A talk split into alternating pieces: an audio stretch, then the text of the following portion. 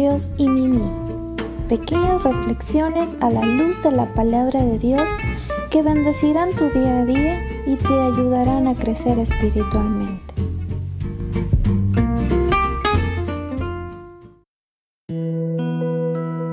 Dios te bendiga. El día de hoy, en una palabra para los sabios, el Señor aborrece a los de labios mentirosos, pero se complace en los que actúan con lealtad.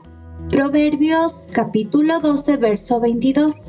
Hoy en día es un desafío mantener nuestra integridad en nuestro trabajo, pero podemos lograrlo si nos proponemos en nuestro corazón nunca decir una mentira, ni siquiera una mentira blanca.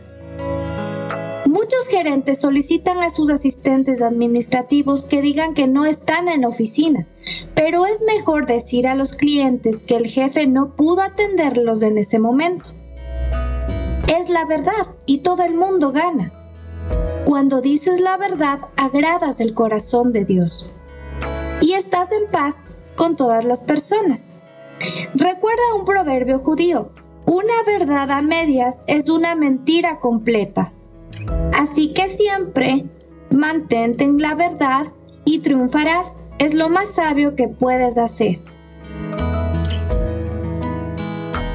Y en nuestra reflexión del día de hoy titulada Un corazón lleno de su presencia, partimos de Filipenses capítulo 4, verso 17 al 19.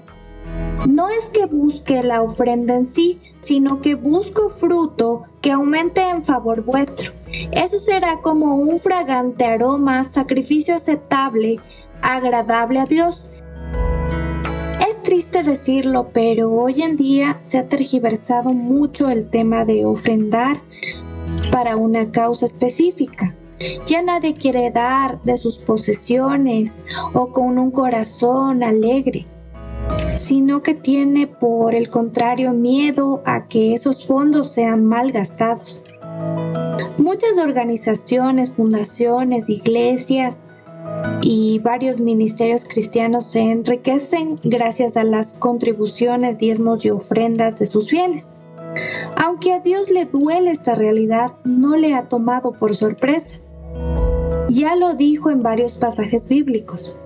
En tiempos futuros habrá hombres que harán mercadería de la fe y de la piedad su fuente de ganancia. Así que está en la Biblia. Puedes comprobar eso. Esto ha logrado ciertos escepticismos en muchas personas nobles, que han decidido no confiar nunca más en nadie ni en nada. Me he enterado de iglesias que se han visto en la obligación de poner un cartel en su puerta de entrada. Aquí no se levantan ofrendas como símbolo de confianza para las personas que quieran entrar en ellas. Es que ya nadie entra, nadie confía. Se le ha hecho un grave daño al verdadero evangelio. Cámaras ocultas han dejado en evidencia cómo pseudos pastores llenan literalmente sus bolsas y más bolsas de dinero luego de cada función en sus capillas cristianas y se retiran por sus puertas traseras en sus lujosos vehículos. Pero quiero decirte que no todo está perdido y que no todos están podridos. Todavía se puede ayudar y se debe ayudar. Alguien dijo que las misiones se hacen con los pies de los que van, las rodillas de los que oran y las manos de los que dan. Tal vez tú no puedes ser parte de la extensión del reino en esta tierra porque tus compromisos u obligaciones te lo impiden. Tus horarios de trabajo apretados y tu vida laboral o familiar te dejan solo algunos minutos libres en el día. Pero quiero decirte que puedes llegar a esos lugares remotos a anunciar las buenas noticias del Evangelio con tu contribución. Ayudas a otros que sí pueden ir y ellos te ayudan a ti llegando a lugares donde tú no puedes ir. Si estás alegre por lo que Dios hizo en tu vida, puedes y debes ayudar para que otros también disfruten. Porque al ofrendar es más el resultado de un corazón lleno que de un bolsillo lleno. Así que recuerda que ofrendar es la mejor dádiva, es la mejor manera de expresarle al Señor la gratitud que hay en tu corazón y el anhelo de querer ser de bendición para quien lo necesite.